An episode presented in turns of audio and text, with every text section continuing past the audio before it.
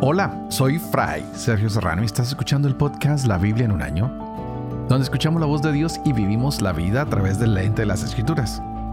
El podcast de la Biblia en un año es presentado por Ascension. Usando la cronología de la Biblia de Great Adventure, edición en español, leeremos desde Génesis hasta Apocalipsis, descubriendo cómo se desarrolla la historia de la salvación y cómo encajamos en esa historia hoy.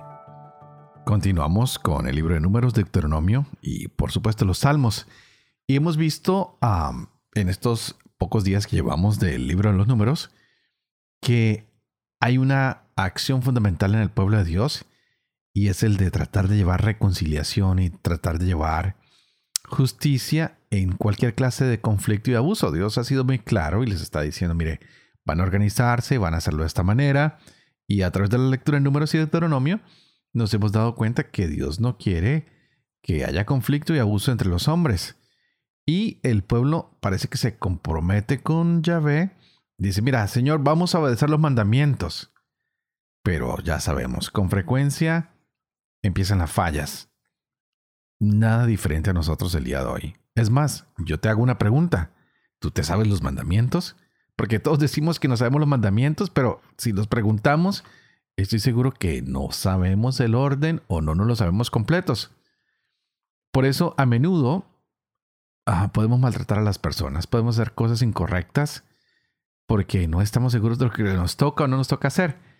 Y veíamos en las lecturas que en caso de que alguien, un hombre o una mujer, causándole, le cause daño a alguien, pues está traicionando al Señor y es culpable. Entonces el Señor va a decir que a través de los levitas, ese pueblo, esos hombres que Dios escoge, Él va a proveer una manera de arrepentirse, una manera que tú y yo podamos restituir y reconciliarnos después de haber cometido cualquier error. Exactamente lo que pasa hoy en día. A través del sacerdote, Dios nos ayuda, nos presenta un camino por el cual podemos arrepentirnos, podemos hacer nuestra restitución del daño hecho y podemos reconciliarnos con Dios o con nuestros hermanos. Así que ah, es algo importante darnos cuenta de que tenemos que ayudar a las personas en todo momento.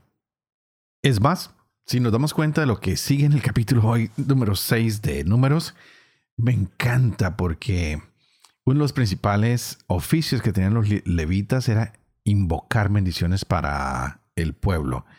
Y ellos intercedían por el pueblo ante Dios. Y hoy vamos a encontrar la bendición sacerdotal, que es como se le dice a Aarón que tiene que bendecir al pueblo. No lo voy a decir ahorita, pero lo diré al final, porque es importante que descubramos que Dios bendice a las personas de diversas maneras, tanto en lo espiritual, a veces necesitamos que nos bendiga espiritualmente, a veces mentalmente, tenemos muchos problemas hoy en día mentales o emocionales, porque casi siempre pedimos bendiciones materiales, pero se nos olvida lo demás, que también hay que bendecir nuestras emociones, nuestra mente, nuestro espíritu. Y la bendición se da a través de palabras. Nuestras buenas palabras tienen que salir de nuestra boca, la persona las tiene que escuchar para que esto se convierta en una expresión de la gracia, del amor de Dios que sale de tus labios para bendecir a las otras personas, a tus hijos. ¿Le das la bendición a tus hijos?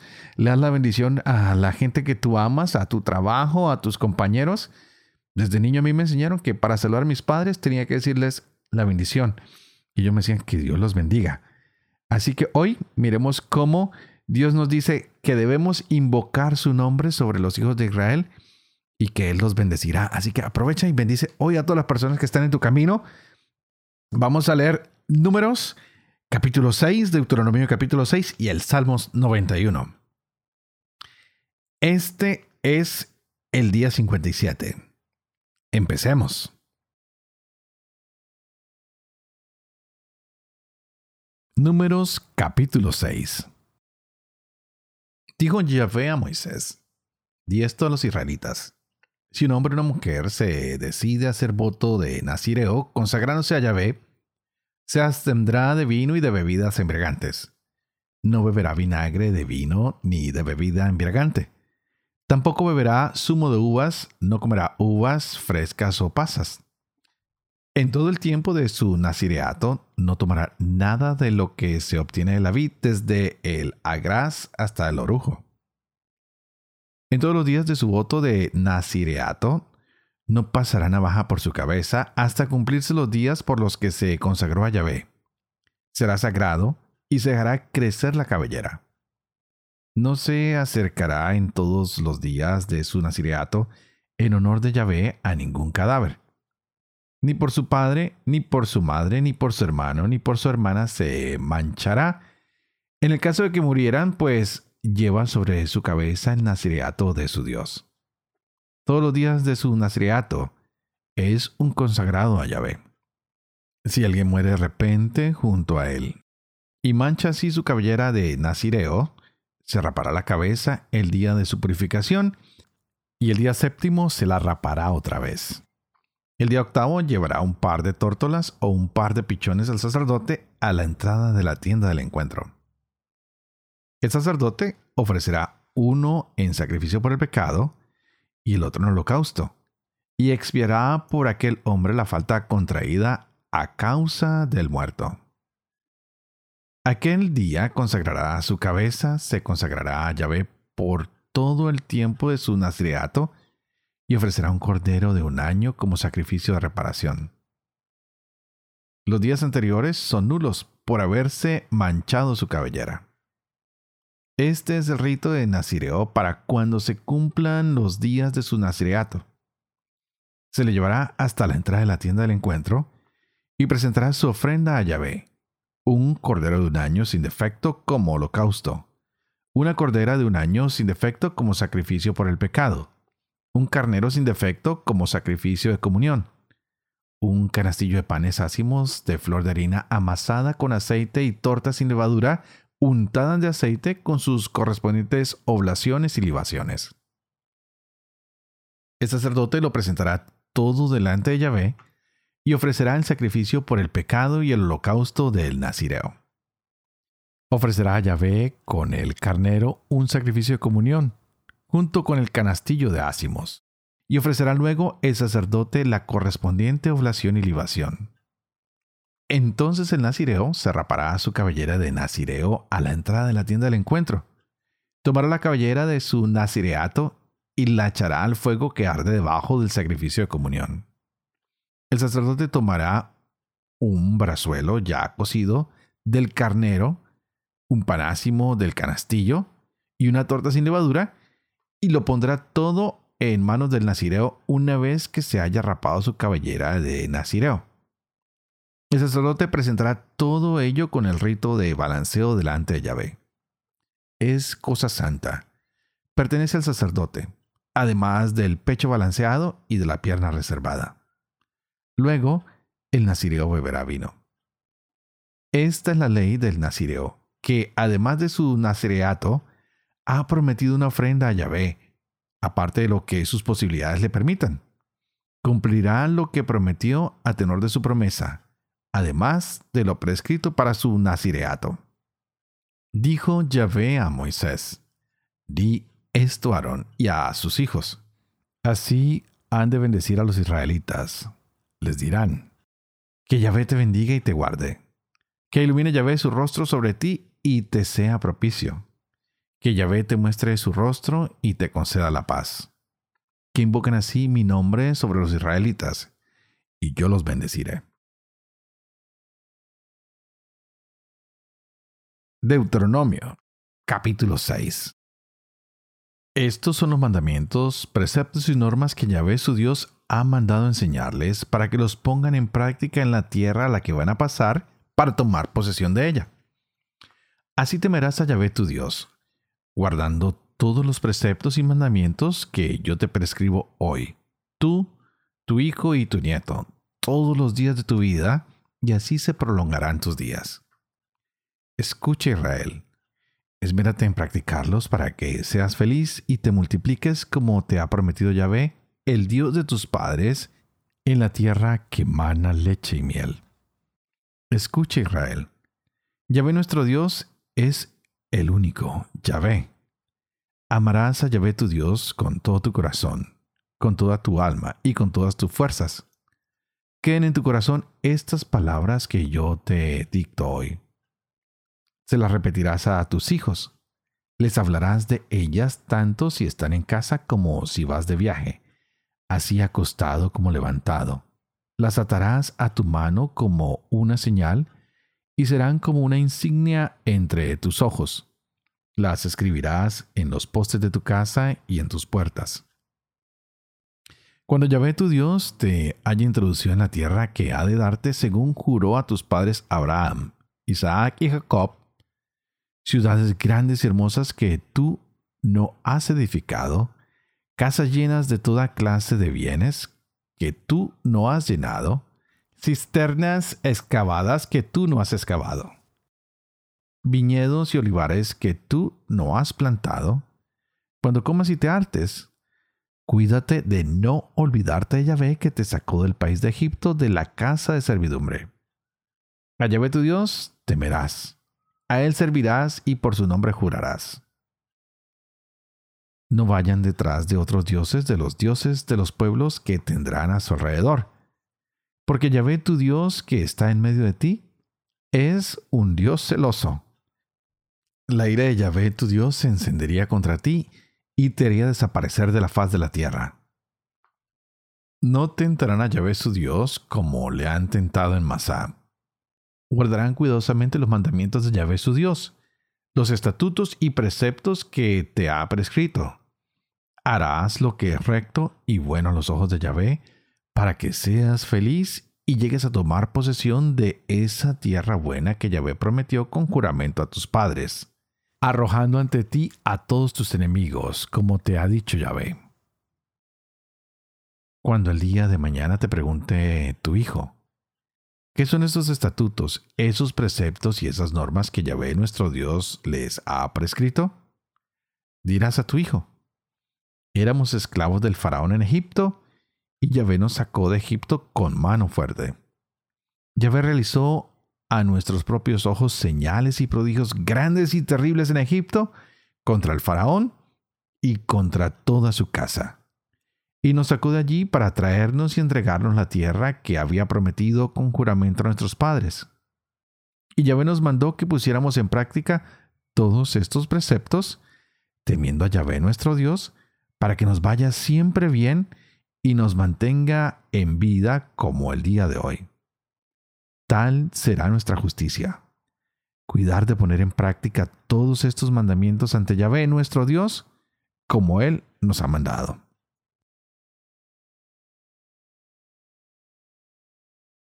Salmo 91 El que habita al amparo de Elión y mora a la sombra de Chadai, diga a Yahvé, refugio valarte mío, mi Dios en quien confío pues él te librará de la red del cazador, de la peste funesta. Con sus plumas te protege, bajo sus alas haya refugio. Escudo y armadura es su fidelidad. No temerás el terror de la noche, ni la saeta que vuela de día, ni la peste que avanza en tinieblas, ni el azote que devasta a mediodía. Aunque caigan mil a tu lado y diez mil a tu derecha, a ti no te alcanzará. Basta con que fijes tu mirada verás la paga de los malvados. Tú que dices, Yahvé es mi refugio y tomas a Elión por defensa.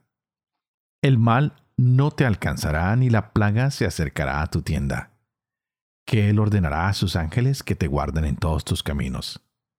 Te llevarán ellos en sus manos, para que en piedra no tropiece tu pie. Pisarás sobre el león y la víbora, hollarás al leoncillo y al dragón. Puesto que me ama, lo salvaré, lo protegeré, pues me reconoce. Me llamará y le responderé. Estaré a su lado en la desgracia, lo salvaré y lo honraré. Lo saciaré de larga vida, haré que vea mi salvación. Padre de amor y misericordia, tú que haces elocuente la lengua de los niños, educa también la mía e infunde en mis labios la gracia de tu bendición, Padre, Hijo y Espíritu Santo. Y a ti te invito para que pidas el Espíritu Santo, para que abra nuestra mente y nuestro corazón, y así nos podamos gozar de la palabra de Dios hoy en nuestras vidas, que cada día está muy, muy, pero muy hermosa. Hoy teníamos el, cham, el Shema, escucha Israel. Solo a Dios alabarás. Wow. entramos en momentos muy lindos que Moisés habla al pueblo y le va diciendo lo que tiene que hacer, cómo se tiene que mover en cuanto a la fe, en cuanto al respeto del corazón de Dios. Y nos damos cuenta que el deseo de Dios es bendecirnos a todos en diversas maneras. Ya lo hablaba al principio. Dios quiere bendecirte en tu vida espiritual, en tu vida mental, tal vez en lo emocional también. Muchas veces decimos, Señor, no he podido encontrar una buena pareja, un buen esposo, una buena novia, o con mis hijos no tengo una buena relación. Como en lo material, también el Señor nos va bendiciendo. Y todas las palabras que debemos usar deberían ser muy positivas. Yo vengo de una región en Colombia donde el lenguaje es bastante fuerte y a veces tenemos que reeducarnos y decir, bueno, voy a cambiar mi manera de hablar, voy a tratar de que mis palabras tengan más bien poder de bendecir y no de ser fuertes y hacer daños. Y a veces utilizamos muchas palabras para maldecir y resulta que debemos utilizar más palabras de bendición y palabras más que edifiquen que palabras que destrocen a las personas o a las situaciones. Nuestra elección de palabras tiene poder y debemos creer en eso porque con la palabra es que alabamos al Señor, que lo bendecimos, que nos acercamos a nuestros seres queridos. Por eso hoy Dios dice, mire, estas bendiciones se las doy a ustedes y ustedes van a guardarlas. ¿Para qué? Para que el Señor tenga misericordia de ustedes y para que Él les dé la paz. Pero todo comienza con una linda palabra. Así que nosotros debemos guardar primero que nada la palabra de Dios en nuestro corazón. Y el Señor hoy nos ha pedido que nosotros, la palabra que aprendemos de Él, no nos la quedemos, que nosotros seamos testigos de su palabra, que la compartamos, que se la vayamos pasando a nuestros familiares, amigos, a nuestros hijos, a nuestros nietos. Y así de esta manera ellos podrán encontrar que su vida también se llena de gracia al cumplir la palabra del Señor. Pero también tú y yo debemos aceptar la responsabilidad cuando cometemos un error. Y en vez de pasarle la culpa a los otros y minimizando la culpa que yo tengo, la acepto y con mis palabras traigo la paz cuando restauro la relación y digo, oye, qué pena, me equivoqué, cometí un error. Sé que las cosas no están bien, pero quiero encontrar la manera de resolverlas, de que tengamos una buena relación. Y por supuesto, hay momentos en que tenemos que ser fuertes y oponernos a situaciones. De pronto a veces tenemos que corregir a alguien, a veces tenemos que hacer una crítica constructiva o a veces tal vez tenemos que sancionar a una persona en el trabajo, pero no tenemos que usar lenguaje profano o lenguaje que destroce. Podemos escoger las buenas palabras y hacer de una acción incorrecta algo correcto. Pasarle a la persona una enseñanza más destruirla con nuestras palabras o con nuestras correcciones. Así que podemos elogiar hoy también a las personas que a veces deciden mejor guardar silencio y no darse a la pelea, no darse a la confrontación y herir. A veces ah, dicen que es más fácil herir con palabras que con golpes, que con armas. Ojalá que nosotros guardáramos nuestras palabras como lo han indicado hoy estas lecturas para bendecir, para alabar al Señor y para bendecir a nuestras generaciones, a nuestros hijos, a las personas que forman parte de nuestra vida. Yo pienso que lo primero que tenemos que hacer es aprender las palabras de Dios. Segundo, tenemos que usarlas para bendecir. Tercero, tenemos que aprender bien esos mandamientos que son la misma palabra de Dios y decir, los voy a seguir, los voy a poner al servicio de mi propia vida, porque cuando empiezo a seguir los mandamientos, el único que se beneficia soy yo. Así que tendríamos que preguntarnos hoy, ¿estoy dispuesto a honrar a Dios y a seguirlo? ¿Estoy dispuesto a ponerlo a Él en el primer lugar sobre todo lo demás en mi vida? Y si estamos dispuestos a hacerlo, pues nos llegarán las bendiciones. Y si Dios está bendiciendo nuestras vidas, estoy seguro de que nuestro lenguaje va a mejorar. Hablaremos más palabras de amor, de gracia, de bendición de cercanía. Y el Salmo 91, que es muy conocido, donde tal vez muchos de ustedes mantienen la Biblia abierta, creo que ya no la mantienen solo en esa página, sino que están siguiendo todo este podcast, pueden decirle hoy, Señor, habito bajo tu amparo. Tú eres mi refugio, tú eres mi baluarte, tú eres mi Dios en quien confío.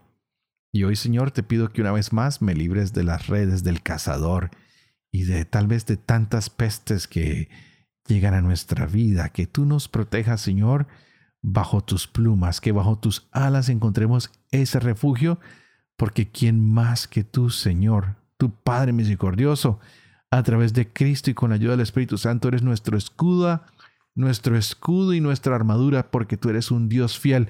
Por eso ya no tememos a la noche, a ninguna oscuridad, no tememos a ningún ataque, porque sabemos que contigo no avanzan, porque tú estás a nuestro lado y tú nos defiendes y nos proteges.